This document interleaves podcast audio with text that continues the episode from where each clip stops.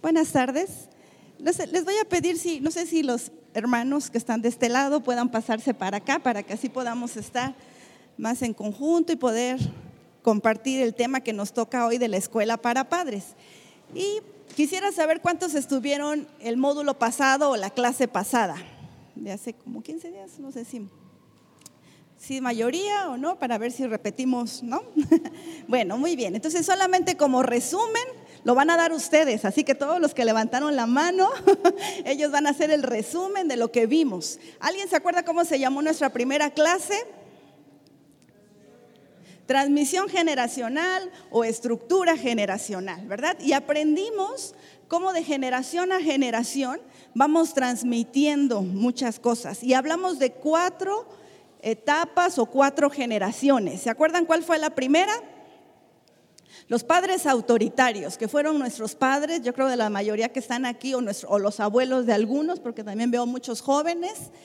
Y después esa generación autoritaria, ¿me dicen cuál era la característica de esa generación? ¿Algunas características?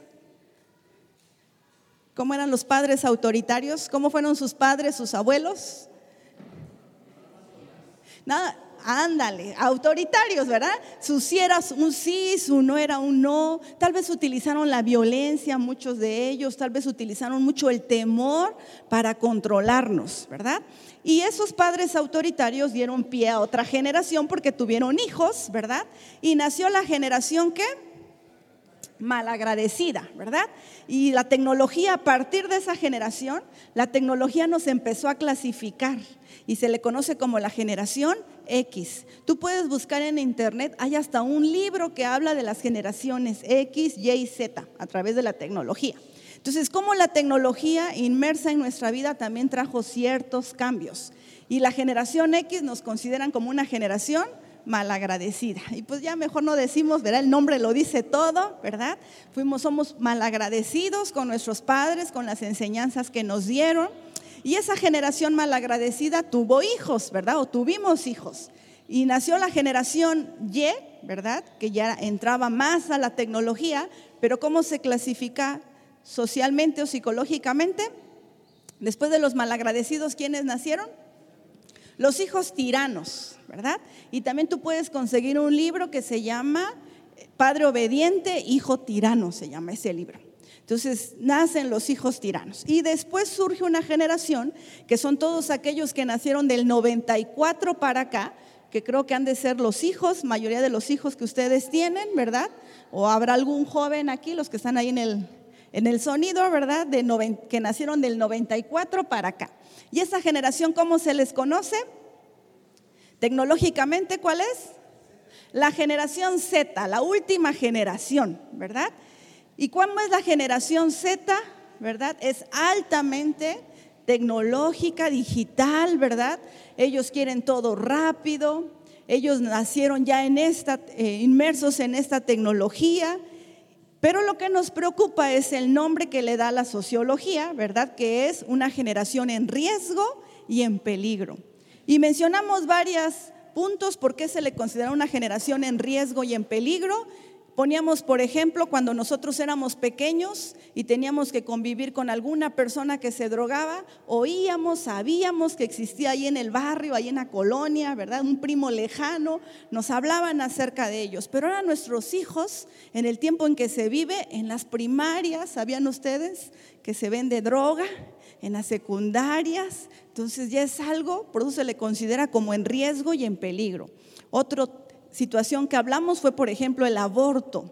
Cuando tú y yo éramos pequeños. Capaz ni sabíamos que era un aborto, ¿verdad? Escuchábamos que la mamá hablaba con la comadre o con alguna hermana de la iglesia y hablaban con ciertos términos. Ahora nuestros hijos nacieron en una sociedad, en un tiempo donde está legalizado. El casamiento igualitario también. Entonces hay muchas situaciones alrededor que a nuestros hijos o a todos aquellos que nacieron del 94 se le considera una generación en riesgo y en peligro. Y entonces poníamos el ejemplo de Josué, ¿te acuerdas? Cuando surge la última generación, que dice, nace una última generación que no conocía al Dios de sus padres ni las cosas que había sucedido. Y esta es una realidad. Nuestros hijos, nuestros jóvenes, muchos de ellos vienen a la iglesia tal vez porque los obligamos, porque muchas veces negociamos el que ellos estén aquí y no conocen al Dios tal como tú y yo lo conocemos, o tal vez si lo conocimos de nuestros padres. Entonces, un resumen de todo lo que vimos en la clase pasada, ¿verdad? Y hoy nos toca ver nuestra segunda clase que lleva por título Influencia contra Determinación. Y es muy bonita esta clase porque vamos a hacer un ejercicio también nosotros. Entonces, al ver las cuatro generaciones que hablamos de los autoritarios, malagradecidos, hijos tiranos y generación en riesgo y en peligro, vimos que en cada uno de ellos había una influencia, ¿recuerdan? Y entonces, como cada generación va transmitiendo algo, nos llama mucho la atención que la generación Z, que la generación en riesgo, como trae una influencia de sus generaciones anteriores, pues nuestros hijos son autoritarios, nuestros hijos son malagradecidos y muchas veces se convierten en tiranos. Entonces, y eso es lo que vamos a ver hoy. ¿Qué, ¿Qué, es la influencia y cómo yo entonces puedo hacer un cambio? No sé si cuando te fuiste de la clase pasada, los que estuvimos, nos llevamos esta pregunta. ¿No te pasó a ti?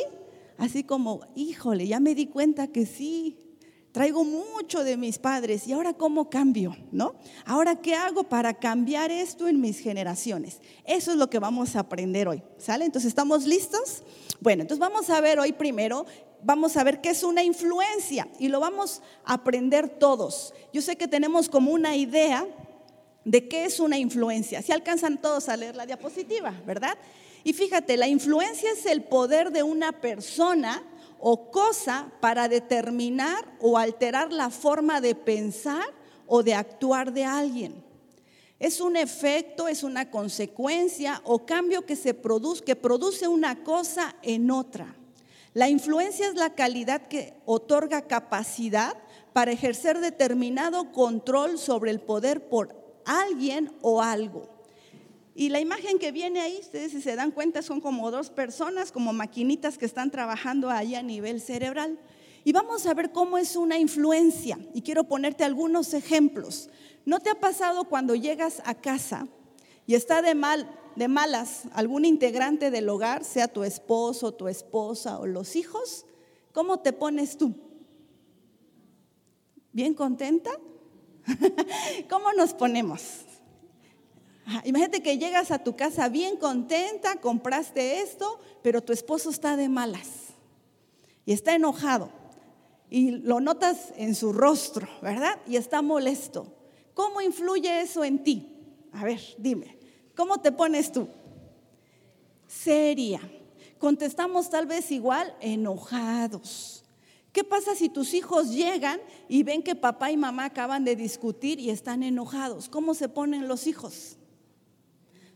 Tensos. Algunos se ponen tristes, algunos empiezan a dar más guerra de lo normal, más lata de lo normal, más rebeldes, ¿no? ¿Y eso qué ocasiona? Pues que los papás todavía se nos suba un poquito más el coraje y entonces ese es un campo de batalla. Entonces, fíjate cómo una actitud, como dice nuestra diapositiva, cómo una conducta, cómo un pensamiento puede influir en nosotros de tal manera de cambiar un ambiente. ¿Sí te das cuenta? ¿Qué sucede si tú estás lavando, tiendes ropa en el tendedero, aunque ya casi no usan algunas, ¿verdad? Todos en la lavadora, pero yo sí tiendo en el tendedero. Entonces, ¿qué pasa si tiendes y se te cae la ropa y ahí en el lodo y se te ensució? Ay, te levantas muy contenta cantando y empiezas a levantar la ropa, ¿verdad que no? ¿Qué pasa si el varón está trabajando en casa y está ahí con el martillo, verá clavando algo y se da en el dedo? ¿Se pone muy contento? Empieza a decir, ay, gracias a Dios que me golpeé, ¿verdad? ¿Qué es lo que hace? ¿Verdad? ¿Cómo influye? Fíjate, una cosa, una situación que se sale de mi control, ¿cómo puede influirnos en nuestro estado de ánimo? Si lo estamos comprendiendo. Entonces, fíjate, eso es la influencia. Eso es lo que vamos a ver, es el poder que tiene una conducta, un acto de ciertas personas sobre nuestra vida. ¿No tienen dudas hasta acá?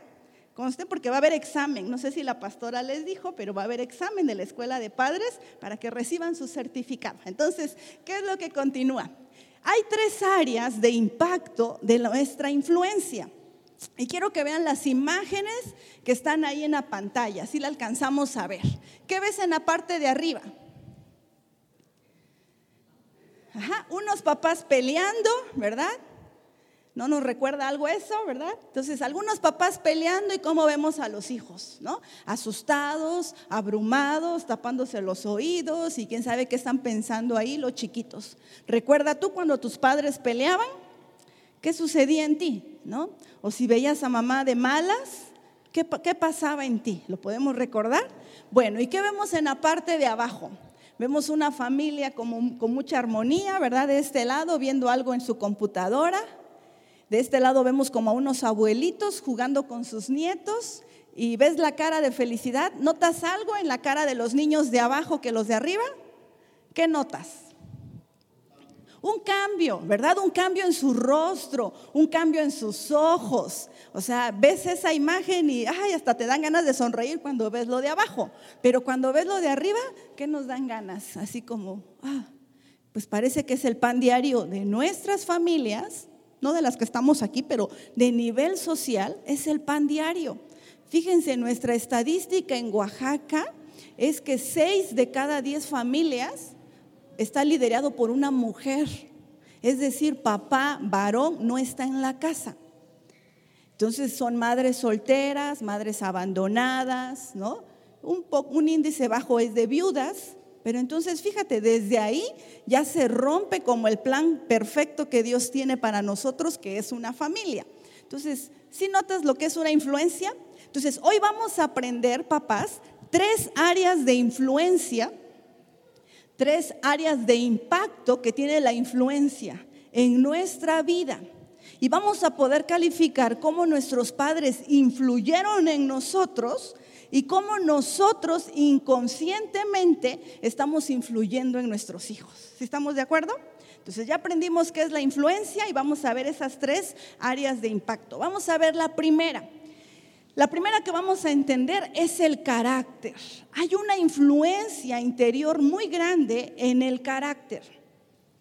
Y el carácter que es es el conjunto de las características que se van estructurando a lo largo del desarrollo a través de los mecanismos socioculturales aprendidos como valores, metas, estrategias de afrontamiento y creencias. Ahora sí te lo voy a explicar. Todos nacemos con un temperamento. El temperamento es heredado, es algo neurobiológico con lo que tú y yo venimos, pero el carácter es el conjunto de todas las creencias que tú y yo vamos teniendo desde que nacemos como vamos creciendo, todo lo que vamos aprendiendo. Entonces, ¿qué es el carácter? Fíjate, un autor dice, el carácter refleja lo que tú eres. El carácter es tu esencia. Eso es el carácter. Y fíjate, nosotros como padres aquí terrenales somos la imagen de Dios en este mundo. La manera en que nuestros hijos nos ven a nosotros como padres, perciben al Dios como Padre.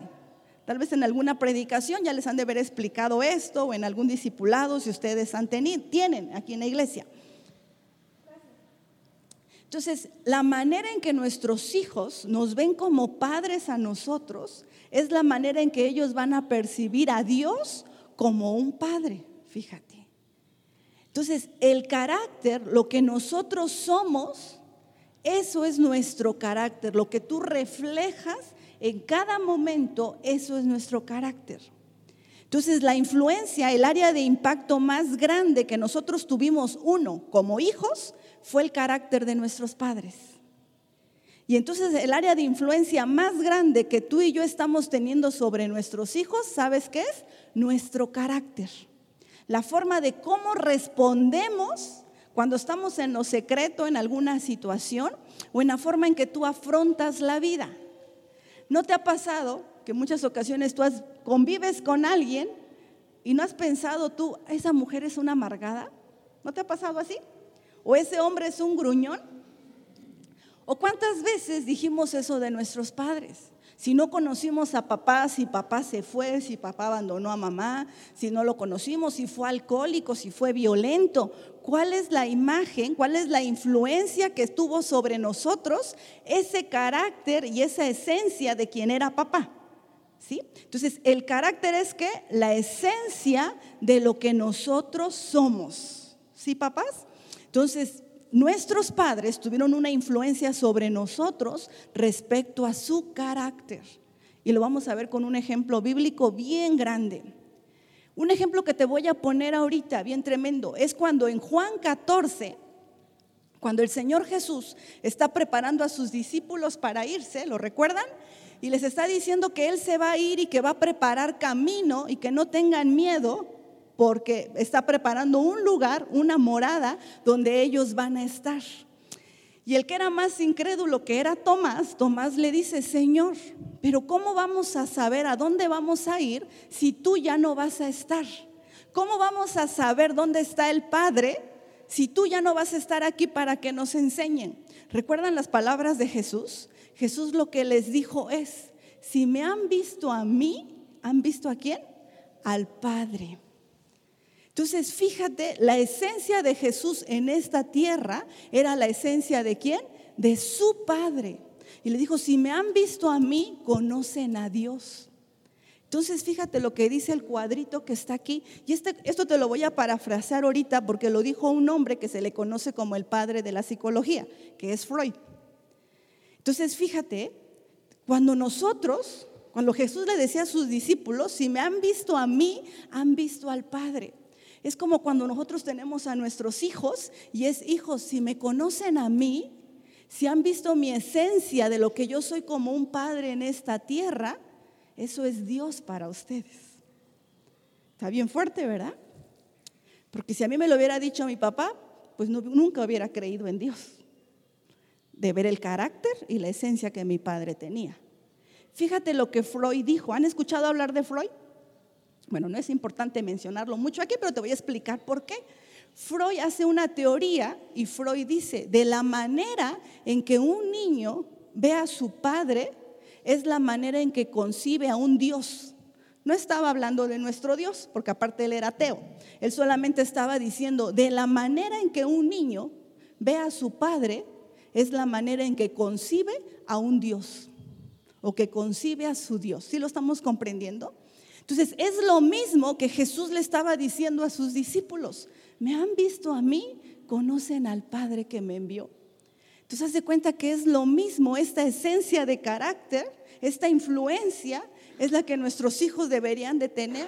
O sea, mis hijos deberían de decir, conozco a mi papá Daniel, wow, Dios es como mi papá, o sea, lo que mi padre hace, la esencia que es, Dios es como él.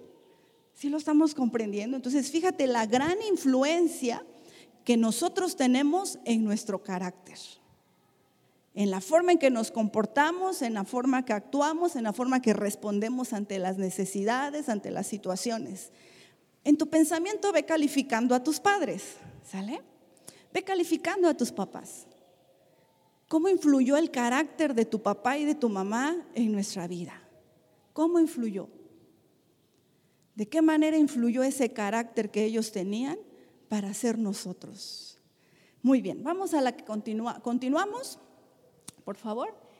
¿Cuál es la segunda influencia muy importante que hay? Las palabras. Y fíjate, ¿sabes cuántas palabras hablan los hombres al día? A ver, ¿qué dice este grupo?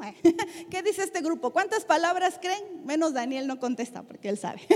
¿Cuántas palabras habla el hombre al día? ¿Mil? Uh, no sé, pero pocas, sí son muy pocas, pero no son mil. ¿Cuántos creen estas, grupo? Cinco mil. Ay, vamos avanzando. ¿Los hermanos que están aquí? ¿Seis mil? no. El hombre comprobado, según al día, habla 10 mil palabras, cerca de 10 mil palabras. Muy pocas, fíjate. Porque ¿sabes cuántas palabras hablamos las mujeres al día? Y ya me las estoy acabando hoy. ¿Cuántas palabras creen que hablan las mujeres al día? ¿50 mil? ¿Allá? Sí, el doble, 27 mil palabras, de 20 mil a 27 mil palabras. Así está comprobado científicamente cómo está nuestro cerebro. Entonces, ¿cómo las mujeres, fíjate, luchamos con esa situación? ¿Qué pasa cuando llega tu hijo varón a tu casa o tu esposo? ¿Cómo te fue hoy? Bien. ¿Cómo estuviste? Normal, ¿no? Pero ¿qué sucedió? Nada, ¿no? Esas son sus contestaciones, bien, normal y nada, ¿no? Pero ¿qué pasa cuando a nosotras nos preguntan, ¿cómo estás? ¿Cómo te fue? ¿No? Híjole, Bien, pero fíjate que el lunes hice esto, el martes sucedió esto, el miércoles mi hijo, mi hijo me hizo enojar, el jueves no sé qué tanto. Entonces, nosotros sí hablamos. Fíjate, uno de los grandes problemas, aunque este no es el taller para matrimonios, pero se los voy a decir, uno de los grandes problemas que se da en los matrimonios es esto, las palabras, las formas en comunicarnos. Los hombres no hablan casi nada y las mujeres hablamos mucho. ¿Y queremos ser qué? escuchadas. Y nosotros quisiéramos también escuchar a nuestros esposos y ellos nada más con su bien normal y nada, y eso es todo, ¿verdad? Entonces, y las mujeres tenemos que comprender esto. Cuando lo comprendamos, pues ya no vamos a discutir por eso, porque vamos a entender que así fueron creados, así Dios nos creó. Entonces, hablamos 27 mil palabras, 10 mil los hombres.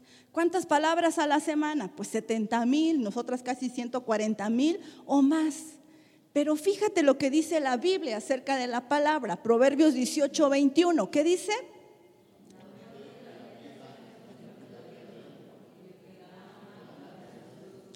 Fíjate, la muerte y la vida están en el poder de nuestras palabras. ¿Y esto da qué? Frutos. Quiero que hagas un análisis de cuál fue el tipo de influencia de las palabras que tus padres utilizaron contigo. ¿Tuviste un papá que habló mucho? ¿O tuviste un padre que lo único que escuchabas era, pues, maldiciones, groserías, o que no servíamos, o que insultaba a mamá? ¿Cuál es la influencia que tuviste de las palabras que mamá utilizaba? Quejándose, palabras de amargura, palabras de enojo. Y ahora fíjate, ¿cuál es el tipo de influencia que tú y yo tenemos de nuestras palabras hacia nuestros hijos. ¿Qué dice Santiago 3.5? Si alguien lo quiere buscar, que también es un versículo muy conocido para nosotros.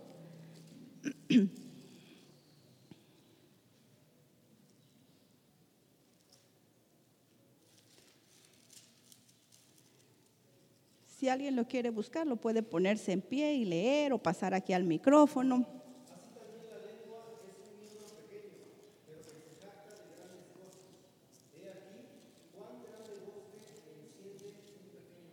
más así, ¿puedes continuar? La siguiente.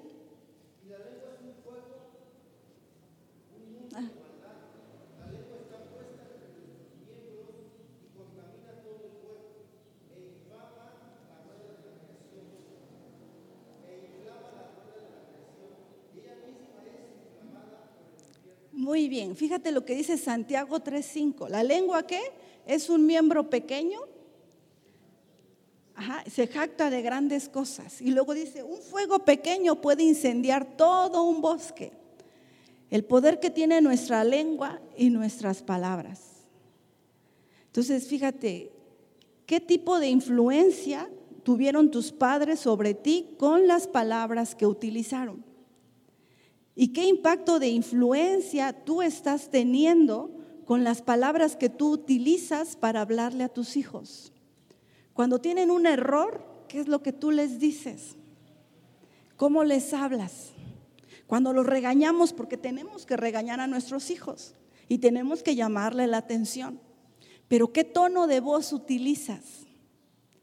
¿Qué son esas palabras para ellos? Utilizamos groserías, utilizamos malas palabras, utilizamos solamente lo negativo hacia ellos entonces, fíjate cómo estas palabras pueden ser un impacto tremendo para la vida de nuestros hijos. Y regresando a Juan 14 que te estaba yo explicando, cuando el Señor Jesús les dice, me voy a ir y voy a preparar camino, les dice, las palabras que yo hablo, me parece que es Juan 14, 10, ¿sí? Ahí lo pueden buscar. Dice, las palabras que yo hablo, o yo no hablo ninguna palabra que no me es dada por el Padre. Entonces, fíjate, ¿qué palabras tú y yo utilizamos para educar a nuestros hijos? Y vamos a ir haciendo un análisis, papá, porque de eso se trata la escuela para padres, ¿verdad? Aprendemos juntos, pero también nos vamos calificando. ¿Qué palabras utilizaron tus padres para educarte a ti?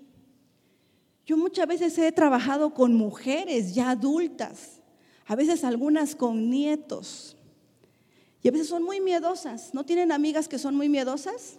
O nosotras a veces somos muy miedosas miedosas a emprender algo, miedosas a poner un, trabajo, miedosas a quedarse solas. Y hablan mucho de ese temor, de ese miedo.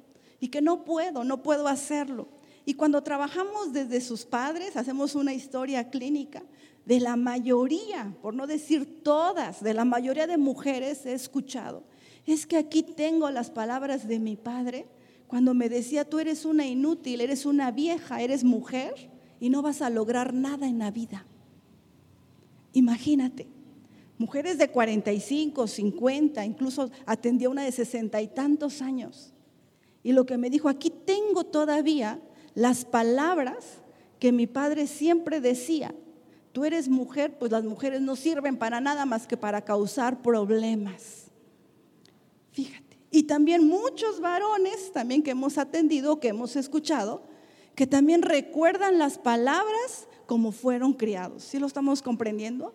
Entonces, fíjate el impacto tan grande, el impacto de la influencia que son las palabras en nuestra vida. Las palabras que utilizaron nuestros padres y las palabras que tú y yo estamos utilizando hoy para educar a nuestros hijos y para hablarles. ¿Vamos bien hasta acá? ¿Cuál es la primera área de impacto? el carácter, ¿verdad? La segunda, muy bien, y vamos a ver la tercera. ¿Cuál es la tercera área de impacto? Pues las obras, nuestros actos, nuestros hechos. Y vean las imágenes que están ahí al frente. ¿Qué notan en la imagen? Ajá. Un papá, una mamá, no es un cigarro lo que tiene en la mano, creo que es una pluma en la computadora, el celular, y te das cuenta que su hija igualito haciendo lo mismo. Y en, la parte inferior de mi izquierda, papá e hijo tomando una cerveza. ¿Has visto eso en algunas fiestas? Si en alguna ocasión ha sido alguna fiesta, pues no cristiana, ¿verdad? Que a veces nos toca ir por la familia y demás. ¿Has notado eso?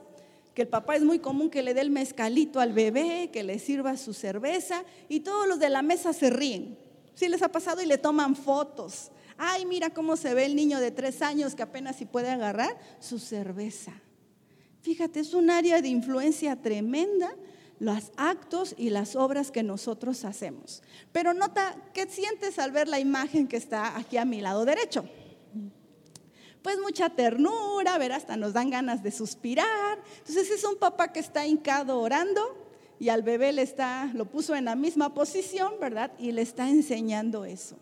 Entonces, fíjate, la forma en que nosotros nos comportamos, las obras que nosotros hacemos, los actos que nosotros cometemos, es un área de influencia tremenda para nuestros hijos. Por ahí hay un dicho que dice, tus obras y tus actos no me dejan escuchar lo que dices. ¿Sí lo han oído? Tu forma de comportarse no me deja escuchar tus palabras. Entonces muchas veces decimos una cosa, pero nos comportamos de otra manera. En una escuela de padres que dimos en una primaria, una mamá decía, es que mi esposo es alcohólico y cuando mi hijo adolescente llegó con una cerveza, le dio una golpiza tremenda al niño. Cuando quién tendría que haber recibido la golpiza? Pues el papá. Si, todo, imagínate, el niño llegaba de la primaria y le daba, ¿no? Vete por mi cerveza porque tenía que comer con cerveza. Entonces, ¿qué es lo que aprendió el niño en la mesa? Pues a comer con cerveza. Y en la secundaria, el primer amigo que le invita a una cerveza, pues para él fue bien fácil y no se tomó una, se tomó como ocho cervezas y el papá le dio una golpiza tremenda. Entonces, fíjate, muchos papás que, hijo, no fumes porque hace daño, pero ellos están fumando. A veces mamá que le dice a sus hijos, tenemos que ir a la iglesia y el papá sí, ve con tu mamá a la iglesia, pero ellos no vienen. Entonces fíjate cómo nuestros actos, nuestra forma de comportarnos es una influencia tremenda en nuestra vida. ¿Cómo influyó los actos y obras que tus padres hacían en tu vida? ¿Qué recuerdas? ¿No? ¿Qué recuerdas? ¿Y de qué manera tus hijos ven en ti una buena influencia con las cosas que tú haces? ¿Sí lo estamos comprendiendo? Entonces, así vamos a estar analizando hoy qué es una influencia a través de nuestras generaciones. Y quiero, antes de entrar al ejemplo bíblico, que vamos a hacer un ejercicio todos, quiero explicarte esto más ampliamente. ¿Te acuerdas de las cuatro generaciones que vimos? Autoritarios, malagradecidos, tiranos y generación Z en riesgo y en peligro. ¿Por qué la generación Z se comporta de tal manera? ¿Qué influencia recibió de sus padres? Alguien que me pueda decir, con un ejemplo, a ver si entendimos. ¿Por qué la generación Z se comporta como se comporta? Ustedes ya saben cómo es una generación Z, ¿verdad? ¿Qué influencia recibió de sus padres respecto a ese comportamiento?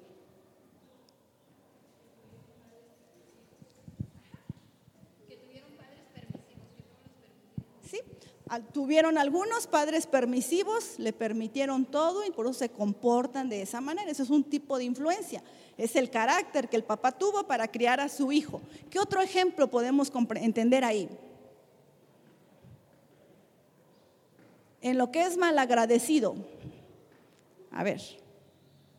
Acuérdate, la generación Z son malagradecidos, ¿recuerdas? Y nosotros como sus padres, pues también somos malagradecidos. ¿Por qué ellos son malagradecidos? ¿Qué aprendieron de nosotros?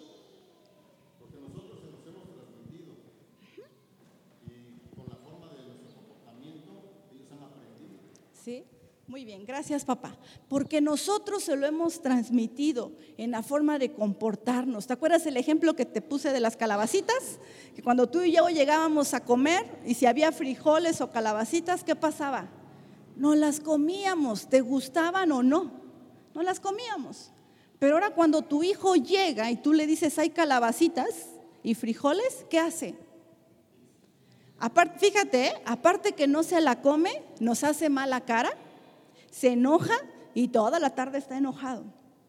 Y entonces nosotros, fíjate papás, para evitar esa frustración en nuestro hijo, te hago una quesadilla, te hago un sándwich, te compro algo en la tienda, fíjate, si te das cuenta? Cómo nosotros, esa influencia, de malagradecido, nosotros se la estamos transmitiendo. Si lo estamos comprendiendo? Entonces, fíjate cómo entonces nosotros, la influencia de nuestro carácter, de nuestras palabras, estamos transmitiendo a ellos. ¿Cuántos tienen más de dos hijos? Más de un hijo, perdón, que tengan dos hijos o más. Bueno, ¿has visto alguna vez pelear a tus hijos? ¿Sí? Muy bien, pues ese es un espejo tuyo y de tu esposo o de tu esposa. De la manera en que tus hijos pelean, el tono de voz que utilizan, el enojo que ponen en sus gestos, en su cara, es la misma manera en que tú y tu esposo o, tu esposa discuten. Velos, analízalos. En la misma manera en que ellos empiezan a discutir las palabras, cuando alzan el tono de voz, ya cállate, no me hables, ¿no? Es lo mismo que han visto de papá y mamá. Lo han visto de nosotros. Entonces, esa es una influencia en la forma de comportarnos. Si vamos hasta acá, vamos entendiendo. En una ocasión, fíjate lo que sucedió. Mi hermana tenía unos vecinos en la colonia microondas. Y, mi, mi sobrino tenía un cachorrito, un perrito. Y entonces cuando sale mi sobrino no estaba su cachorrito. Ya se imaginarán el llanto porque no está el cachorrito. Se, perdió el cachorrito. ¿Qué sucedió con el cachorrito? Y encontró una hoja, una hoja. Y era un anónimo. Y la hoja decía, si quieres tu cachorrito, danos 50 pesos. Así tal cual, ¿eh? Y entonces mi hermana, de seguro fue otra hija, ¿no? De seguro fue Ivonne, ¿por qué andas haciendo esto? ¿Qué sucedió? Y no estaba el cachorrito, ¿eh? No estaba el cachorrito.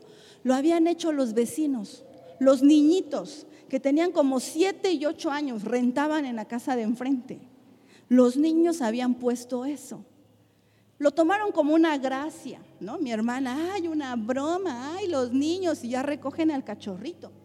Cuando mi cuñado regresó, porque él trabajaba afuera y viajaba y estaban los fines de semana, y dice, esto es grave. O sea, es grave que un niño de 7, 8 años, o sea, si te das cuenta, pues sus papás habían estado inmiscuidos, a eso se dedicaban a robar y a secuestrar, o sea, estaban en una banda de secuestradores. Imagínate. Entonces, ¿cómo cosas tan pequeñas podemos notar y nosotros decir, es que hay una influencia en su hogar, hay algo que está sucediendo ahí? Entonces hay muchos ejemplos y podemos llevarnos toda la tarde en ver ejemplos de lo que sucede. La cosa es que nos entendamos ahorita, ya comprendimos que es una influencia, ¿verdad? Es un poder, es un cambio de actitud, de pensamiento y a veces la influencia no la podemos ver, la podemos sentir también. Y hay tres áreas de impacto. Las áreas de impacto de influencia son más, pero solamente vamos a trabajar nosotros para este taller tres. ¿Cuál es esa primera área de influencia? el carácter. ¿Y qué es el carácter? La esencia de la persona, todas las características, todo lo que ella es, ¿verdad? Y la segunda, ¿cuál es el área de impacto? Las palabras, ¿no? Entonces analiza qué palabras, qué es lo que más nosotros utilizamos en casa, el tono que utilizamos con las palabras. El tercero es nuestros hechos, nuestros actos. Muy bien, entonces ya aprendimos muy bien lo que es la influencia. Y ahora lo vamos a analizar con un ejercicio bíblico. ¿Te parece? Espero que todos hayan traído su Biblia. Si no, no te preocupes, creo que el joven nos puede poner los versículos o aquí yo los leo. Entonces vamos a ver la siguiente diapositiva.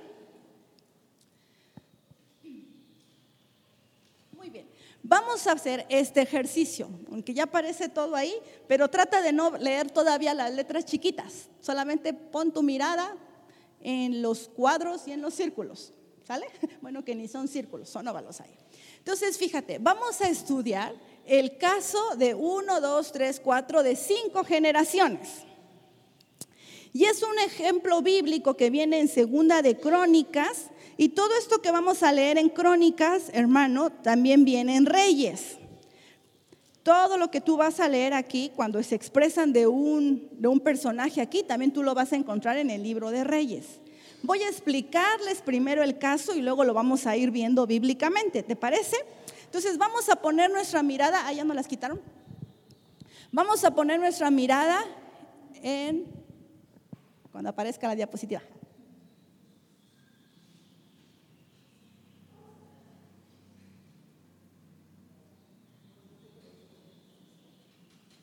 Bueno, mientras si gustas buscar en tu Biblia, vamos a ver desde Segunda de Crónicas 24. 25. Muy bien. Vamos a ver esta genealogía o esta estructura generacional de estos personajes, ¿sale? Entonces vamos a ver lo primero que está en la parte de hasta arriba. Aparece el nombre de quién? Amasías. La esposa de Amasías era quién? Jecolías. Sí es cierto, ¿eh? tú lo vas a encontrar ahí en la Biblia con esos nombres. Entonces, Amasías y Jecolías tuvieron un hijo. Y su hijo se llamaba ¿qué? Usías. Y Usías se casó y su esposa se llamaba Jerusa. Y Usías y Jerusa al casarse tuvieron otro hijo y su hijo se llamaba Jotam. Y Jotam también se casó, pero no encontré el nombre de la esposa ahí, no sé si venga. Tuvo otro hijo que se llama Acaz. Acaz se casó con Abías y tuvo otro hijo que se llama Ezequías. Apréndanselo de memoria. Bueno, entonces vamos a ver toda esta historia. Entonces, fíjate, Amasías, Usías, Jotam, Acaz, Ezequías fueron reyes de Israel. Entonces, ¿cómo era esta cultura? Cuando el rey moría, ¿quién pasaba su sucesión? Su hijo, su hijo primogénito, el mayor, él tomaba la posesión como el rey. Entonces, fíjate, estos reyes gobernaban el pueblo, era la imagen de Dios. ¿Te acuerdas que eran los profetas ante el pueblo? Era la imagen de Dios ante el pueblo. Después que eran los reyes ante el pueblo, la imagen de Dios, o sea, de una autoridad ante el pueblo. Entonces, cada uno de ellos em, eh, comenzó su reinado. Pero vamos a, ver todo lo que sucedió en el reinado de cada uno y la influencia que tuvo a, su hijo cuando continuaba. Ahora sí, vamos a ver nuestra diapositiva y fíjate, Amasías fue rey y viene en segunda de Crónicas 25. Él tenía 25 años cuando comenzó a reinar. Y fíjate, dice la Biblia en segunda de Crónicas 25, 2, hizo lo recto ¿Alcanzan a leer ahí? Pero ¿qué dice? Hizo lo él hizo lo recto ante los ojos de Jehová, aunque qué? Aunque no de perfecto corazón. ¿Qué nos da a entender esto? ¿Eh? Lo hizo a medias, ¿no? O sea, ay, empezó a hacer grandes cosas, pero su corazón ¿cómo estaba? Su corazón no era perfecto con las actitudes que la, él hizo no eran las adecuadas. Entonces fíjate lo que dice, después que él empezó a hacer lo recto, trajo dioses y los adoró y quemó incienso. Voy a explicarte un poco la historia, aunque después tú la puedes leer en casa, ¿verdad? ¿Qué sucede él cuando comenzó a reinar, cuando tomó el poder? Él empezó a hacer lo recto, aunque su corazón no estaba adorando totalmente a Dios. Y para mantener al pueblo, pues de buen humor, por así decirlo, por mantenerlo contento, trajo que dioses de otros pueblos y les quemó incienso. Imagínate, empezó a adorar otros dioses. Jehová se enojó contra él, ¿verdad? Hubo mucha muerte en ese reinado que él estuvo. Y entonces, ¿qué sucede? Muere él y toma sucesión su hijo. ¿Y cómo se llama su hijo? Usías. Y entonces Usías, fíjate lo que empezó a hacer. También viene en el capítulo 26.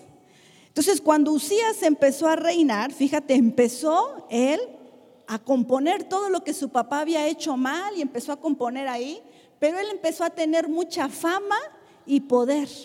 Usías empezó a ser muy reconocido. Se volvió, ¿qué dice la Biblia? Orgulloso. Y entonces él quitó los dioses. Si su papá había hecho eso que era malo, él quita los dioses.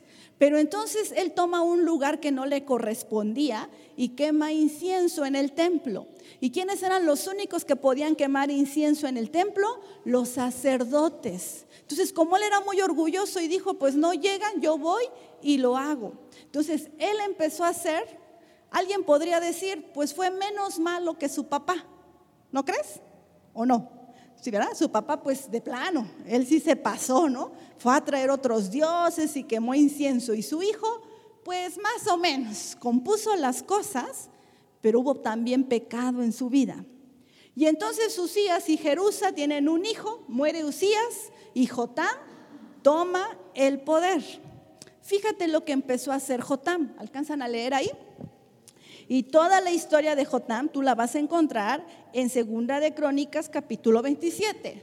Obedeció a Dios en todo. Pero ¿qué creen?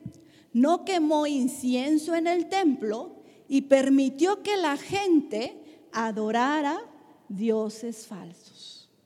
Hasta aquí. Quiero que vean esas tres generaciones. ¿Qué les llama la atención de esas tres generaciones? Del padre, del abuelo, padre e hijo. Adoraron a dioses falsos. Muy bien. Y si se dan cuenta que como que empezaron según a hacer las cosas pues un poquito mejor, ¿no? O sea, el otro se fue por allá, el otro ya no puso a los dioses, pero este que dijo no permitió que la gente, permitió que la gente adorara dioses falsos. Muy bien. Jotam tiene un hijo. Muere Jotam y entonces tiene que reinar Acaz. En el capítulo 28 de Segunda de Crónicas tú vas a encontrar toda la historia de Acaz. Pero fíjate lo que hizo Acaz. Este de plano se deschavetó todito, ¿verdad? Dice, no obedeció a Dios. Quiero que leas esto, ¿eh? Hizo imágenes de dioses falsos. Quemó a sus hijos. Lo puedes encontrar en 28.3. Léanlo para que no crean que les estoy mintiendo. Quemó a sus hijos y los ofreció en sacrificio. Dejó que la maldad continuara y presentó a sacrificios a dioses falsos. Quemaban a los niños. Y esto es verdad, ¿no? Entonces, fíjate, quiero que notes la influencia que hubo de un padre a otro, de un rey a otro. ¿Sí lo vamos entendiendo? Uno como que hizo todo lo recto delante de Dios, pero su corazón no era perfecto. No lo hizo con un corazón adecuado. Cuando reina sus hijos, él empieza a traer dioses de otro lugar. Cuando reina su nieto, ¿verdad? Permite que la gente que estuviera ahí adorara a otros dioses. Pero cuando nace el de la cuarta generación, ¿cómo se llama el de la cuarta generación? Acaz, y se le conoce como una generación en riesgo y en peligro. Algunos autores mencionan, estamos ante una generación perdida. ¿Han leído eso? Estamos ante una generación que ha perdido valores, que ha perdido el respeto, que es intolerante ante la frustración. Es terrible. Para los que tienen redes sociales, porque ahí nos enteramos de todos los chismes. El chisme de esta semana, por ejemplo, fueron varios, ¿no? Pero uno bien fuerte en Veracruz, el que le enterró un cuchillo al señor, al joven, porque era, si se dieron cuenta de las edades, no eran más de 40 años, eran de 30 para abajo. ¿Sí lo leyeron o no? Bueno, ¿por qué le enterró el cuchillo? Simplemente porque le ganó un estacionamiento, un lugar para estacionarse. Son tan intolerantes. Fíjate, ni siquiera lo golpeó, ni siquiera nada, solamente le ganó el lugar para estacionarse y estaban peleando por eso y el otro va y agarra un cuchillo y se lo entierra en el ojo, a tal grado que pierde el ojo. Y a este le van a dar 15 años de cárcel por eso, por un lugar de estacionamiento.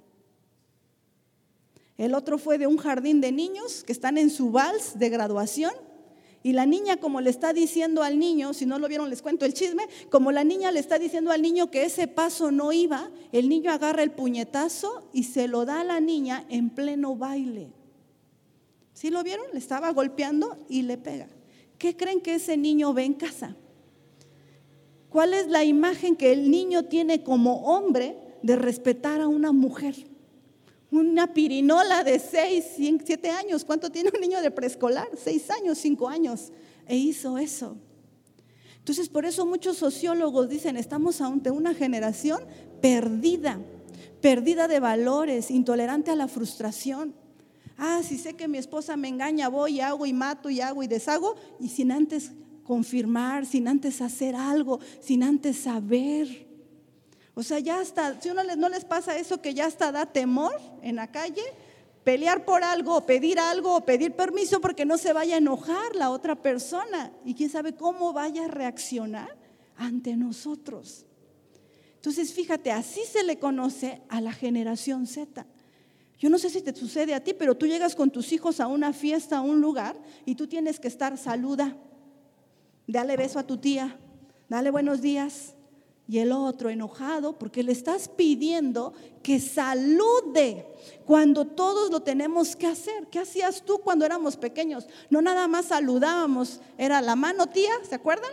Algunos crecieron en esa situación, o era el respeto, o era hacer algo delante de la abuelita, o sí abuelita y estar ahí parados. Y lo hacíamos porque nos nacía y porque nos enseñaron a hacerlo. Pero ahora si tú a tu hijo de la generación Z, saluda a tu tía. Ah, ella ni me saluda cuando me ve en el centro. Salúdala, o sea, dale la silla, haz esto. Ah, ¿no? Oyes, ahí viene el pastor, saluda al pastor. Ah, ¿Por qué? ¿Él para qué? ¿Él quién es? O sea, empiezan todavía, o sea, no se quedan con escuchar la orden, sino todavía empiezan, ¿no? O sea, ¿y por qué? ¿Y para qué? reprobé tal cosa, pero porque la maestra me reprobó, porque nadie me quiere, porque nadie me entiende. No son responsables de sus actos. Esa es la generación Z, papás. Esa es la generación en riesgo y en peligro.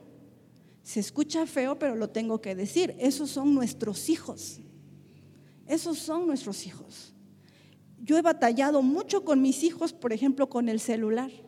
Y bueno, y aquí está mi esposo y no me dejará mentir, nada más uno tiene celular, el mayor. La otra tenía, pero se lo rompí, ¿no? Entonces, no tiene celular. Pero mi hija que acaba de salir de primaria, a su amiguita le regalan, no sé mucho de celulares, pero le regalan el de más alta, el más grande, alguien que me diga cuál es, a ver, el mejor celular. Pues el chiste es de que todos cuando vieron el celular, ¡guau! Tal celular, o sea, era lo máximo, que vale no sé si 20 mil, 30 mil pesos el celular, pero ese celular le regalaron a su amiguita. Y nosotros a mi hija, con todo el esfuerzo que tenemos, pues le hicimos una fiesta, le hicimos un convivio familiar, porque había salido de la primaria. No faltó un primo o alguien que le dijera, ah, en lugar de la fiesta, mejor te hubieran dado un celular. Así le dijeron. Yo casi me lo quería hacer. Entonces, fíjate, así le dijeron. Entonces, cuando mi hija me dice, ay, a María le dieron tal celular y todo, yo le dije, ¿sabes qué? Me da mucha tristeza que a tu amiguita le hayan dado ese celular. No me da envidia de que saber que sus papás tienen más dinero o algo, no, me da mucha tristeza. Porque no sabes lo que significa tener un celular de esos a esa edad. ¿No? Imagínate. Entonces, fíjate cuál es su nivel, si me están entendiendo, de valores que nuestros hijos están teniendo. Y así los miden. Si no tienes un buen celular, no. Entonces, durante la fiesta un primo le regaló un celular de esos que se abren, ¿no? Así como para que estés conectado y todo. Sus hermanos le empezaron a hacer burla. Ay, qué vergüenza ir a la secundaria y sacar ese celular. Así le dijeron, qué vergüenza. Entonces yo estoy trabajando con ella de que, hija, un celular no te da tu carácter, tu esencia. No lo necesitas, no lo necesitas. Hoy llegó una visita de fuera y le pide a mi hija de 16 años, le dice, dame tu número de celular para que yo te llame, para que sepa dónde vas a estar. Y mi hija le dice, no tengo celular. Y la otra, ¿no tiene celular? Pues no tiene celular. Y no va a tener celular por un buen tiempo. No tiene celular. Entonces, fíjate, ¿quién tiene que ser esa influencia? Quiero que notes esto toda la influencia negativa que nuestros hijos están teniendo, nuestros jóvenes de la iglesia, cómo tiene que ser contrarrestada con toda la influencia positiva que nosotros tenemos que ser y tenemos que levantarnos. ¿Sí vamos comprendiendo? Tenemos que hacerlo, papás. No es fácil.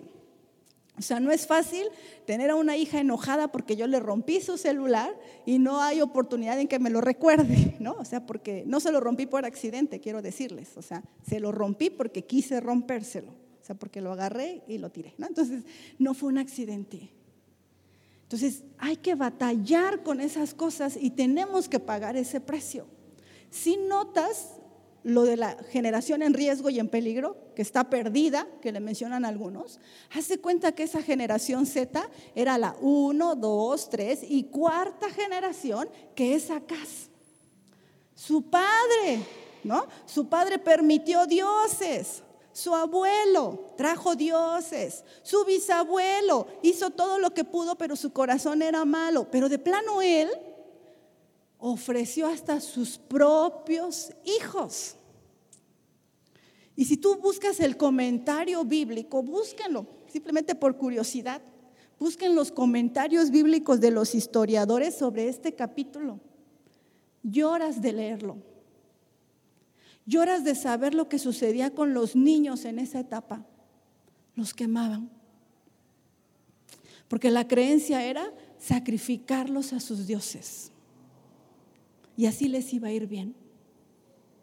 Entonces, ahora que nosotros estamos dando, mi esposo y yo vamos a estar dentro de ocho días, y le contaba a la pastora, dando un tema sobre sexualidad a unos pastores y líderes, sobre todo lo que se ha venido de libertad de género y equidad, hágase cuenta que estamos viviendo lo mismo, papás. O sea, nuestros hijos están siendo ofrecidos a esos dioses del sexo, están en un riesgo de todo lo que sucede, o sea, no hay lugar donde ellos no volteen y vean una imagen sexuada. O sea, un riesgo de que prenden un celular y ya van a encontrar un mensaje que les trae otra situación.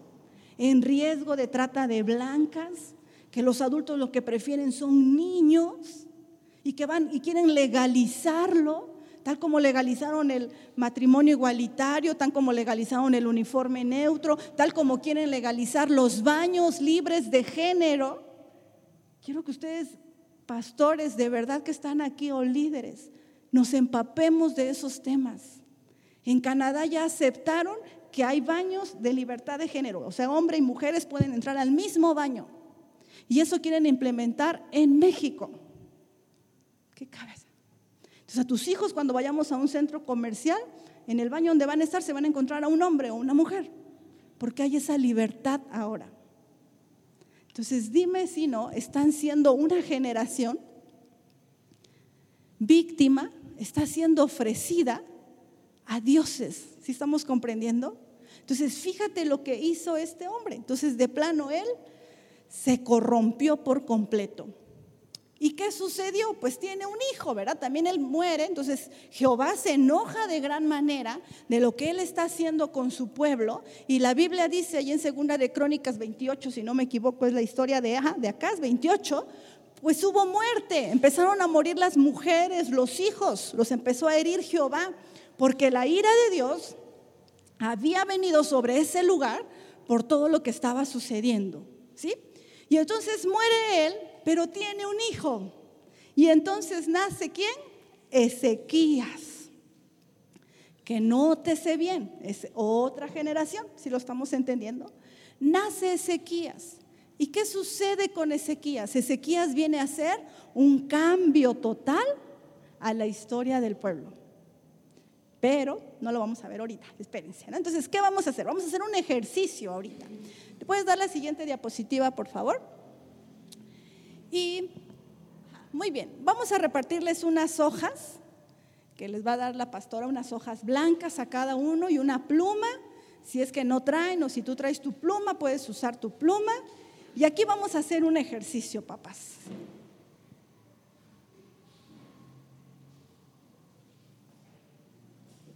¿No tienen dudas hasta acá? ¿Si estamos comprendiendo? Bueno, entonces vamos a hacer el siguiente ejercicio. Muy bien, ya todos tienen su hojita. Y ahora vamos a hacer el ejercicio nosotros como el diagrama que vimos en la parte de atrás. ¿Se acuerdan? En esa hojita es personal, tú no vas a calificar a tu esposo o al hermano que no vino, somos nosotros. Entonces, en tu hoja que te van a dar, muy bien. vamos, les voy a decir, vamos a empezar de abajo hacia arriba porque luego no nos alcanza, ¿verdad? Entonces, aquí abajo, en medio de la hojita, aquí abajo, las mujeres vamos a usar un círculo, ¿te acuerdas? Como estaba en el diagrama anterior, y para los hombres van a usar un cuadrado. Entonces, si tú eres hombre, pues le vas a poner un cuadradito aquí. Si tú eres mujer, pues vas a poner un círculo y vas a poner tu nombre, ¿no? Si es un círculo, yo soy mujer, un círculo y Marisol. Un cuadrado y poner el nombre Daniel, ¿no? Y de ahí vamos a poner unas rayitas hacia arriba, dos rayitas, y vas a poner a tus papás, papá y mamá. Entonces, si fuera papá, pones tu cuadrito y un círculo, ¿sale? Y luego hacia arriba, en el otro diagramita, pues vas a poner a tus abuelos paternos y tus abuelos maternos. No importa, nada más ponen en el diagramita. Si no los conocimos, no hay problema.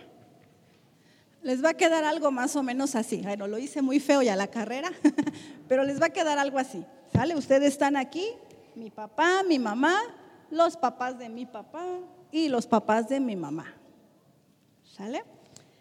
Y si alguien, como veo algunos jóvenes que están aquí, tal vez conocieron a sus bisabuelos, porque a veces también hay así, ¿no? A sus abuelos y sus bisabuelos. ¿Ya lo hicimos?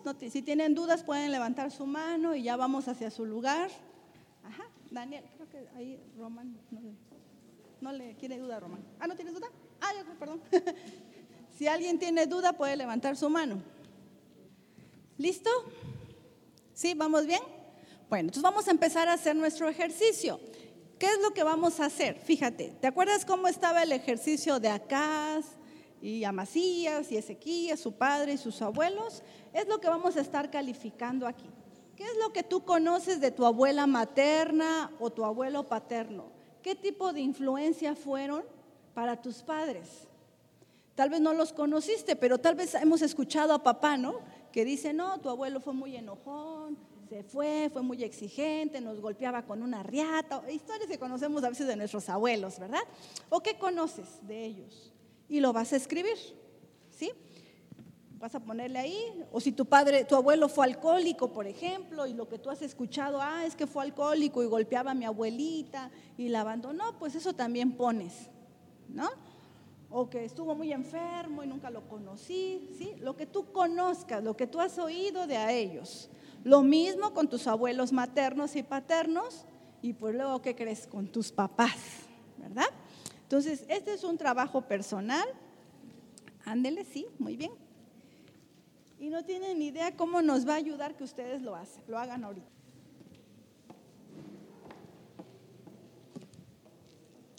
Bueno, muy bien. ¿Suficiente tiempo para continuar? ¿Sí? ¿O alguien necesita más tiempo? ¿No? ¿Sí? Bueno, a ver,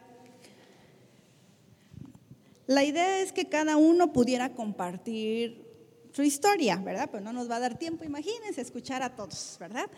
Pero si se dan cuenta cuando hacemos esto, ¿hay algo, ¿alguien quiere compartir algo que haya notado cuando hizo esto? ¿Hizo esto? Con algunas mujeres que ya me acerqué, notamos algo. ¿Alguien?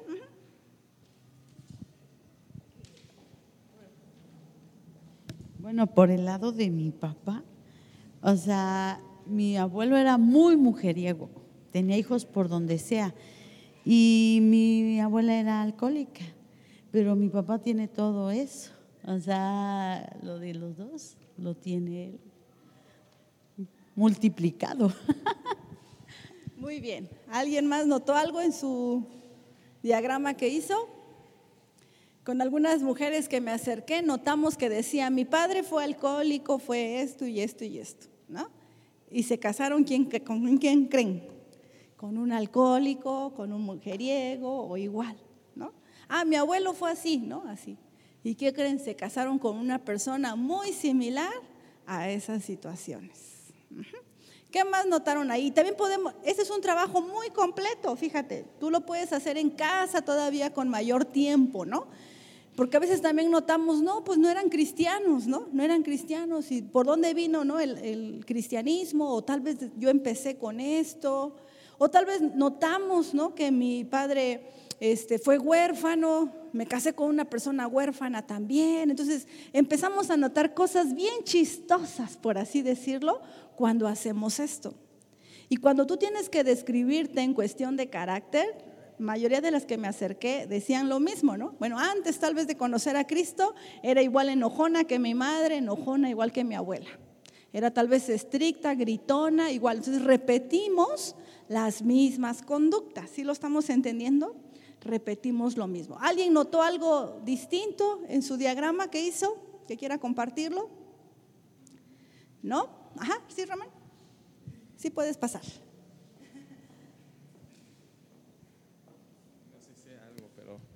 por parte de mi abuelo eh, eh, paterno, por ejemplo, mi abuela murió joven con mi abuelo y mi mamá ah, murió también joven con mi papá. Entonces, las esposas de ellos han muerto eh, jóvenes, pues. ¿Sí? De ahí se cortó la maldición. Amén.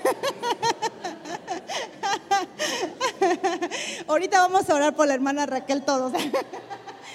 Ajá, sí, fíjate, fíjense esto que, notó el hermano Román, ¿eh? te lo voy a poner, sí lo, lo, escuchamos todos, ¿no? Y te voy a poner un ejemplo bíblico, por ejemplo, cuando Abraham y Sara se casan, Sara era estéril. Cuando su hijo Isaac se casa con Rebeca, Rebeca era estéril. Cuando Isaac y Rebeca tienen a Jacob y a Saúl y Jacob se casa, Raquel era estéril, ¿no? Entonces, coincidencia, podrán decir algunos si te das cuenta. Entonces, hay situaciones que se van compartiendo de una generación a otra. Muy bien, entonces este diagrama nos ayuda como lo que estábamos haciendo con Ezequías. Toda esa influencia que tuvimos de nuestros padres y de nuestros abuelos, ahora cómo somos nosotros. Este taller, cuando lo, cuando lo hacemos taller con los hijos, es bien padre, papás. Porque ¿sabes qué hacemos? Ustedes hacen su diagrama de ustedes, así como lo hicimos ahorita, y lo pegamos en algún lugar de la pared y cada uno lo escribe. Pero a la par trabajamos con sus hijos, lo hacemos con adolescentes cuando hacemos un encuentro padres e hijos. Y cuando hacemos con los adolescentes, los adolescentes ¿qué creen que hacen? Describen cuáles son las influencias de sus papás. Y es sorprendente porque cuando juntamos la hoja de los adolescentes, cuando buscamos la hoja de sus papás, ¿qué creen? Las mismas conductas que tenían los abuelos, bisabuelos, ellos también lo perciben. Entonces, fíjate cómo es tremenda la influencia que nosotros podemos ser en la vida de nuestros hijos y la influencia que nuestros padres fueron con nosotros. La pregunta sería, ¿podemos cambiar esto? ¿Podemos hacer un cambio en esto? ¿Qué crees? Sí. En esta primera clase estamos aprendiendo la influencia que hemos recibido de nuestros padres, abuelos, bisabuelos y la gran influencia que nosotros tenemos que ser para nuestros hijos. Ojo, pero tenemos que hacer cambios si queremos una influencia diferente para ellos. ¿Sí? ¿Estamos entendiendo hasta acá? Muy bien. ¿Cuál va a ser la tarea? Porque la vamos a recoger la próxima, la próxima vez que nos veamos, ¿verdad? ¿Cuál va a ser la tarea? Que ustedes vuelvan a hacer esto. Háganlo en casa, con paciencia, hagan sus dibujitos, investiguen. Si todavía viven sus papás de ustedes y pueden investigar algo o recuerden, ¿no? Todo detalle. Que, que, saben de sus papás, que saben a qué se dedicaron, qué hacían, y ustedes lo puedan compartir. Yo quiero compartirte una situación familiar, ¿no? Una situación familiar fue mi papá deja a mi mamá cuando cumplen 32 años de casados. Hagan de cuenta que cumplen 32 años de casados y mi papá decide irse de casa y lo típico, tenía otra familia, se va con otra familia y otras mujeres e hijos, ¿verdad? Mi hermano mayor, todos somos casados, los siete hijos somos casados, mi hermano mayor casado y demás, y lo queremos mucho, a mi cuñada, sus hijos y demás. Cuando mi hermano y mi cuñada cumplen 32 años de casados, ¿qué creen? Se divorcian. Así sucedió. Hace dos años, año y medio sucedió eso. Algo bien fuerte, ¿no? Pues algo bien sorprendente. Cumpliendo igual 32 años de casados, se separaron, se divorciaron. Entonces, cuando uno empieza a analizar esto de la influencia, y nosotros como cristianos, aunque no les ha hablado de esa parte, sabemos que hay una influencia espiritual y que hay una maldición también sobre nuestras generaciones. Entonces, esto que vamos que estamos haciendo nos permite entender qué influencia estamos transmitiendo a nuestros hijos. Como ahorita lo que contaba la pastora, no hijas mujeres tienes o varones? ¿Ambos? Ajá. Ah, entonces, no creo que la pastora quiera que su hijo sea alcohólico y mujeriego como fue el abuelo o el bisabuelo, ¿verdad? No, creo que quiera que su hija se case con un alcohólico y con un mujeriego. Entonces, este ejercicio nos da muchas pautas para cancelar en el nombre de Dios espiritualmente una herencia que nosotros venimos arrastrando y que no queremos para nuestros hijos. Entonces, este ejercicio es muy amplio y nos ayuda para muchas cosas. Muy bien, vamos a continuar. Entonces, ya entendimos lo que es influencia y ya con este ejercicio estamos entendiendo que hay influencias en nuestro hogar y que yo recibí también estas influencias. Imagínate cuando hace tu esposo o tu esposa o el padre o la madre de tus hijos este ejercicio. Entonces haz de cuenta que tienes a tu hijo y tienes un sinfín de influencias negativas de tu área y un sinfín de áreas de influencia negativas de tu esposo, entonces pobre de nuestros hijos, ¿verdad? Porque están con todas las influencias de ambas partes. Entonces, lo que tenemos que hacer. Muy bien, ya entendimos lo que es influencia y con este ejercicio lo aprendimos. Vamos a ver la segunda parte, que es la determinación. Me gusta esta frase que dice ahí, la determinación produce verdaderos campeones.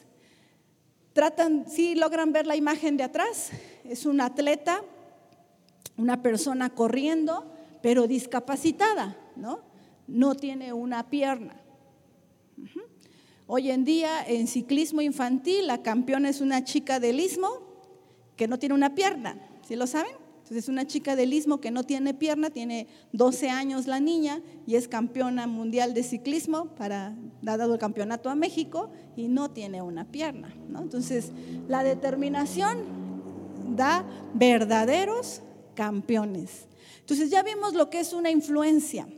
Hay algo que influye sobre nuestras vidas como padres, nos influyeron como hijo a nosotros y nosotros estamos influyendo a la próxima generación.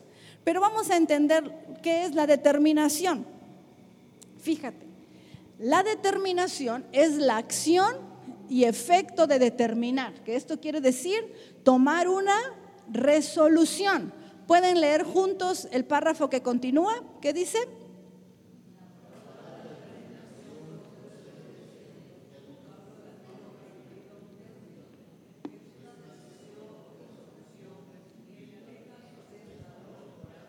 Muy bien, ¿qué, implica qué?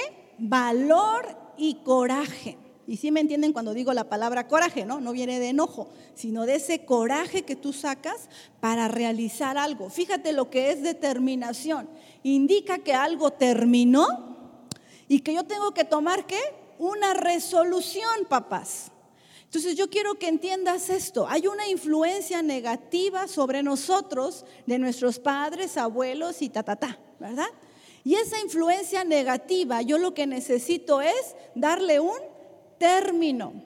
Decir, hasta aquí termina ese alcoholismo, esas infidelidades, y determino una resolución para hacer un cambio con mis hijos. Si estamos entendiendo lo que es determinación? Entonces, para determinar ser un padre distinto y cambiar la generación de riesgo y en peligro, papá, necesita ser valiente. Necesitamos valor para hacer un cambio en esta generación. ¿Sí? ¿Estamos de acuerdo? Necesitamos valor para hacer un cambio. El ejemplo sencillo que te pongo de mi hijo del celular, ¿no? Necesitamos valor para hacer un cambio.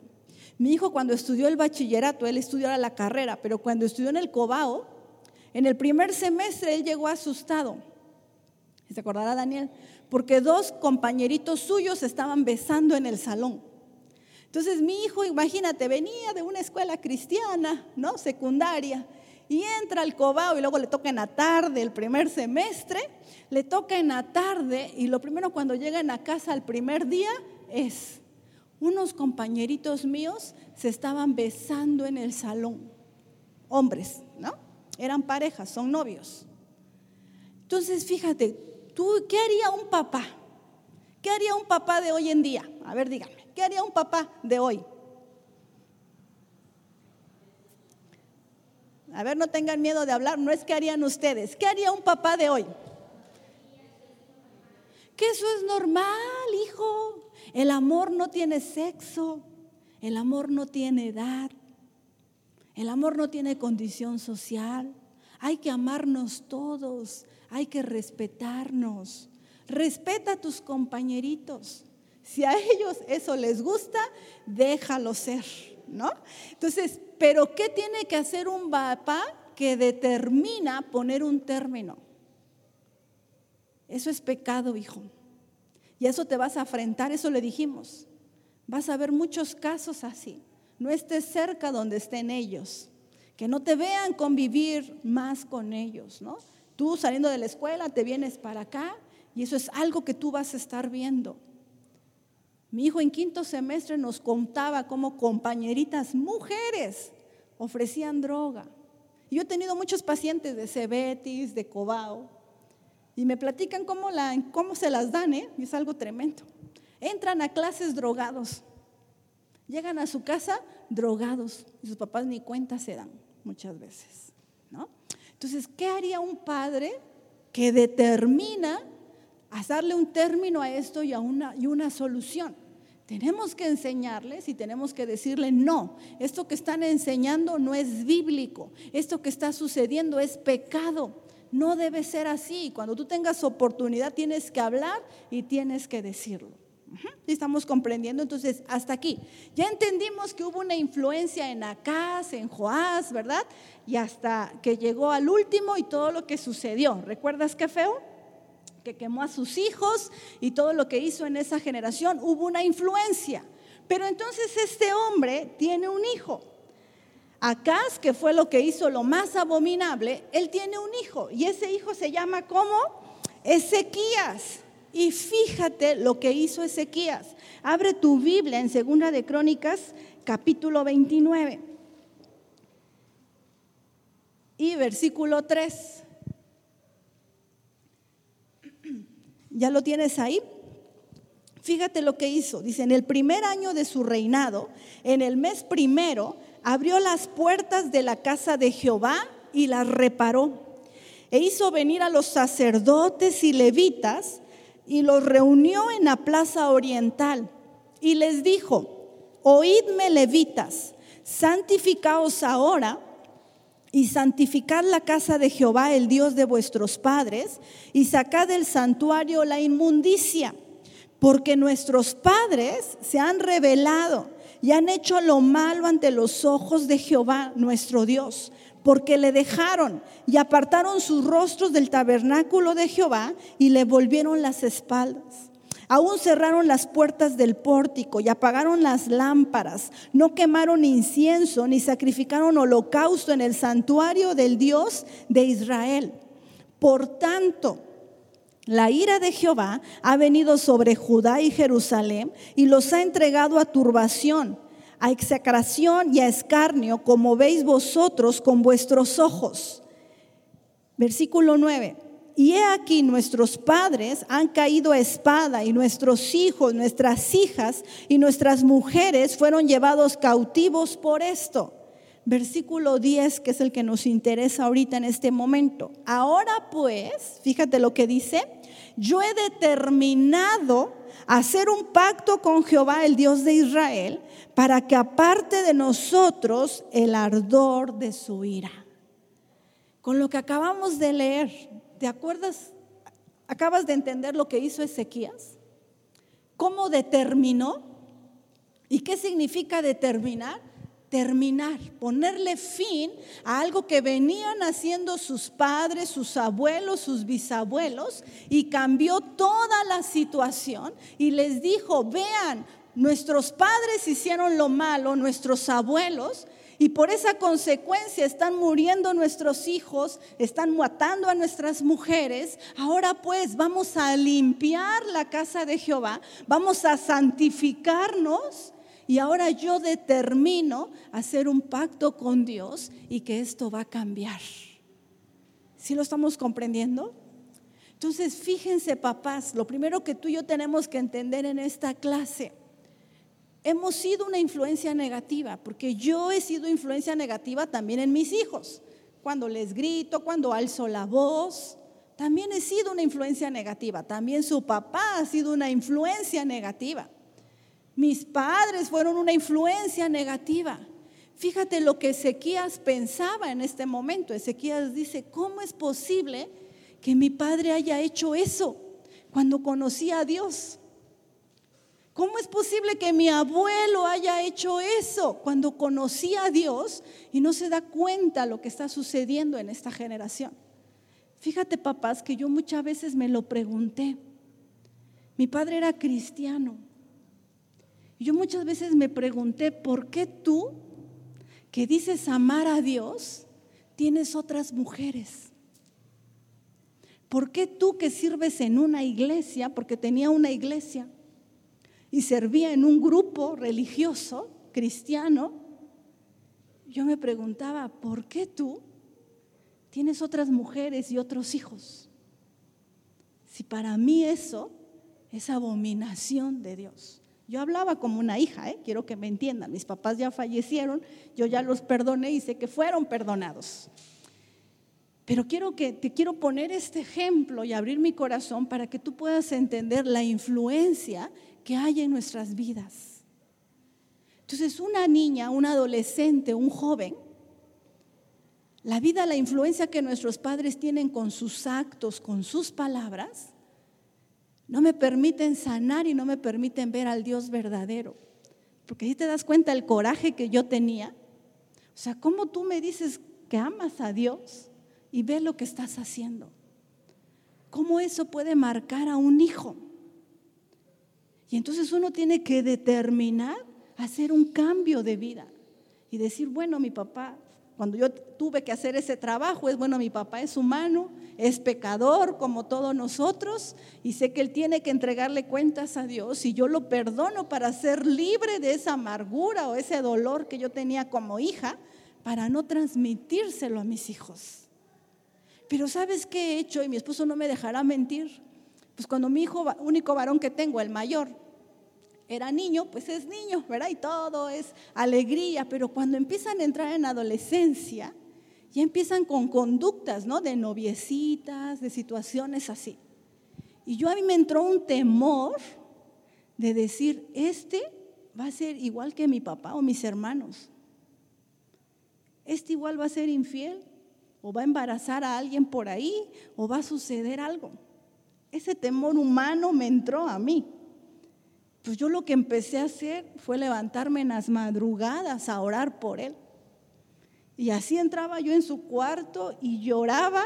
Yo decía, por favor, Señor, y clamaba por él. Y yo decía que él se sepa comportar, que se guarde, que respete.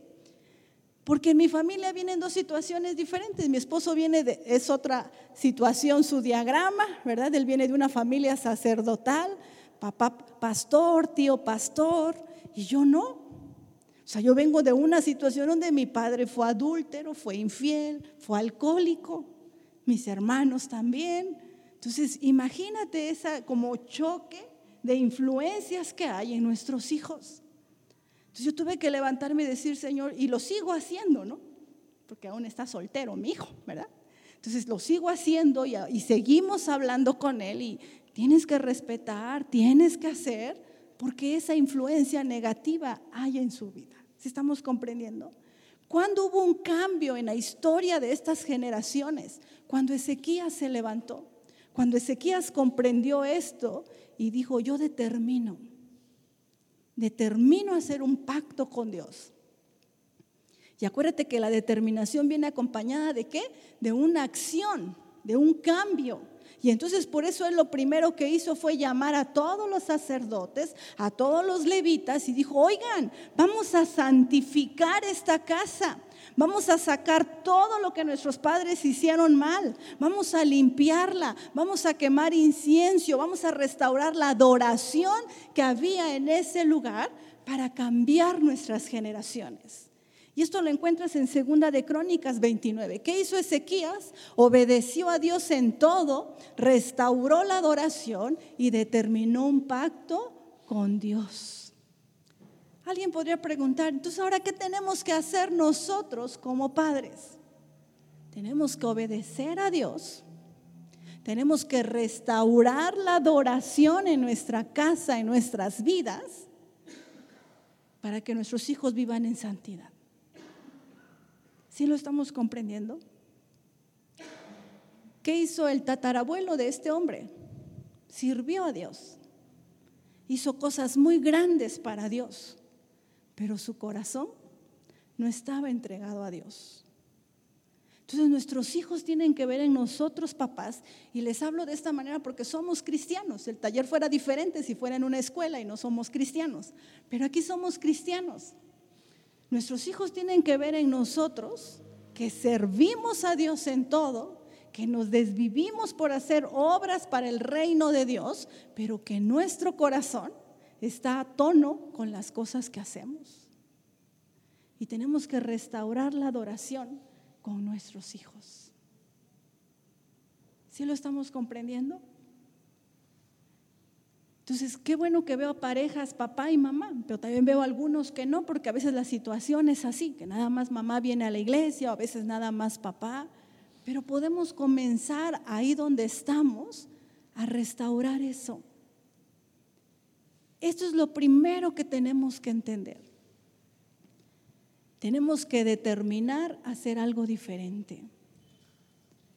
Yo ni quiero preguntarte porque sé que es cierto, hemos recibido influencias negativas, ¿sí o no?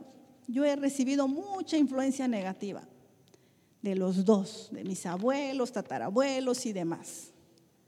Pero no quiero que esa influencia negativa la vivan mis hijos. No lo voy a permitir. Con la ayuda de Dios, no voy a permitir, voy a estorbar lo más que pueda para que mis hijas puedan guardarse y casarse bien, para que mi hijo respete a las mujeres y pueda casarse bien y ordenar su vida. Entonces, tenemos que determinar hacer algo, papás. Eso es lo que tenemos que hacer como padres cristianos. Si yo le preguntara a nuestros hijos qué tipo de influencia hemos sido, van a hablar de lo negativo porque siempre va a existir algo negativo, no somos perfectos. Pero que pese más el que ellos digan, pero de la manera en que mi mamá sirve a Dios, o de la manera en que mi papá busca a Dios, o de la manera en que se respetan en casa, vamos a continuar. Tenemos que determinar, papás. Yo no sé cuántos aquí quisieran seguir siendo influencia o determinar como hizo Ezequías. Yo quiero determinar, no sé ustedes. Pero si tú quieres determinar, ¿por qué no te pones de pie? Y vamos a hacer dos oraciones en esta noche. La primera es que le entregues a Dios toda la influencia negativa que fueron tus padres. Y si tienes que perdonarlos, si no has hecho eso de perdonarlos, hoy lo podamos hacer. De entregarle a Dios la vida de nuestros padres. Tal vez tus papás ya no viven, tal vez tus padres aún viven, ¿verdad? Pero podemos darnos cuenta que fueron una influencia tal vez negativa, pesó tal vez lo negativo más. Tal vez la influencia de su carácter, de sus palabras, de sus actos nos lastimaron. Y vamos a hacer esa primera oración. Y la segunda oración que va a hacer mi esposo es que tú decidas determinar, como hizo Ezequías.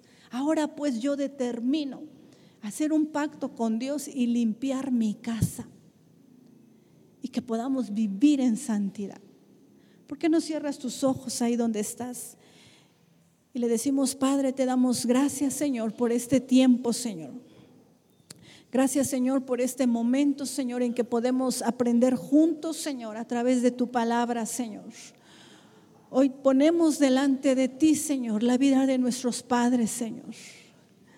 Eres tú, Señor, el que eligió, Señor, a nuestros padres para que podamos estar en este lugar, Señor. Tu palabra dice que tú nos entretejiste, Señor, en el vientre de nuestra madre. Que tus propósitos, Señor, están sobre nosotros aún antes de nacer, aún antes de la creación, Señor Jesús. Padre, hoy pongo delante de ti a mis padres, Señor Jesús. Tú conoces la influencia que mis hermanos, Señor, y yo recibimos de ellos. Tal vez no fue una influencia buena. Tal vez tuvimos un padre alcohólico, Señor. Tal vez vivimos pecado en casa, Señor Jesús, Padre. Hoy entregamos a ti, Señor, esa situación. Y si tú tienes hoy que perdonar a tus papás, dilo ahí donde estás. Toma ese tiempo y dile, Señor, en tu nombre. Yo perdono a mi papá, a mi mamá, Señor. Yo los perdono, Señor, por ese ejemplo, Señor. Padre, yo los perdono porque no te buscaron de corazón, porque no vivieron en santidad, Señor. Padre, yo los perdono, perdono ese alcoholismo, perdono esa violencia, perdono esa infidelidad, ese adulterio. Perdono la forma en que fuimos educados por ellos, Señor. Te doy gracias por sus vidas, Señor. Te doy gracias por cada uno de ellos, Padre. Gracias, Señor, por sus vidas, porque por ellos hoy nosotros podemos estar en este lugar, Señor. Padre, hoy ponemos en tus manos, Señor, esta generación, Señor, y sus generaciones, en el nombre de Jesús, Señor. Padre, en el nombre de Jesús. Ahora, Señor, en tu nombre, Señor, Padre, por el poder que está en tu palabra, Señor. Y lo decimos nosotros los varones, determinamos en el nombre de Jesús poner un alto, terminar con las actividades que hemos venido haciendo, Señor, que no sirven de influencia positiva para nuestros hijos ni para nuestra familia. En tu nombre, Señor, tomamos el poder de tu palabra, tomamos el poder de tu Espíritu, Señor, para determinar con nuestro corazón, con nuestra mente, separarnos de todo aquello que está mal influenciando a nuestros hijos. Ese carácter, esas palabras, esos pensamientos, en el nombre de Jesús. Yo te hablo a ti, varón, en el nombre de Jesús, sé hombre. Te hablo a ti, mujer, sé mujer de decisión, de determinación. Porque tu palabra dice que si nosotros permanecemos en Él y sus palabras permanecen en nosotros, podemos pedir todas las cosas que queramos y será hecho. Juan 15, 7. Todo lo que pidamos será hecho. Ahora en esta noche Aquí hay hombres y mujeres que están determinando. Y Señor, tu Espíritu Santo está sellando esta determinación en nuestro corazón. Varón que has luchado con el carácter, que has luchado con el pecado, que has luchado con mala influencia sobre tus hijos. Es el momento en el nombre de Jesús que nos paremos, que volteemos a ver a nuestro Dios y que determinemos vivir una vida de acuerdo a su palabra, amar a nuestra familia, amar a nuestros hijos, desvelarnos por ellos para estar orando y en el nombre de Jesús cambiar la situación que estamos viviendo, en el nombre de Jesús. Ahora nos paramos con esa autoridad que Dios nos da en su palabra. Dios le ha dado una autoridad a los padres sobre los hijos para que los lleven como el valiente determinando la dirección de las saetas en el nombre de Jesús. Ahora nosotros determinamos la dirección de nuestros hijos en el camino del bien, en el camino de la piedad, en el camino de la misericordia, en el camino de las buenas obras, Señor.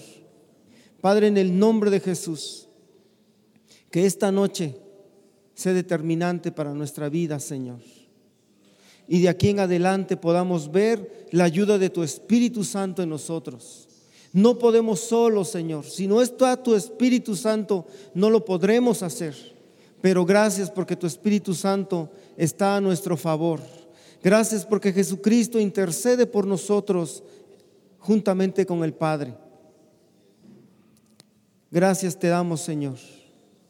En nuestro corazón hemos decidido determinar determinamos, Señor, ser influencia positiva para nuestra familia, para nuestros hijos. Padre, somos hombres de valor, hombres de coraje, que podamos quitarle al mundo, quitarle al diablo las vidas de nuestros hijos en el nombre de Jesús. Y podamos decidir hoy construir una familia, unos hijos llenos de la gloria de Dios, llenos del amor de Dios en tu nombre, Padre. Te damos gracias, Señor, y oramos por estas familias, Padre.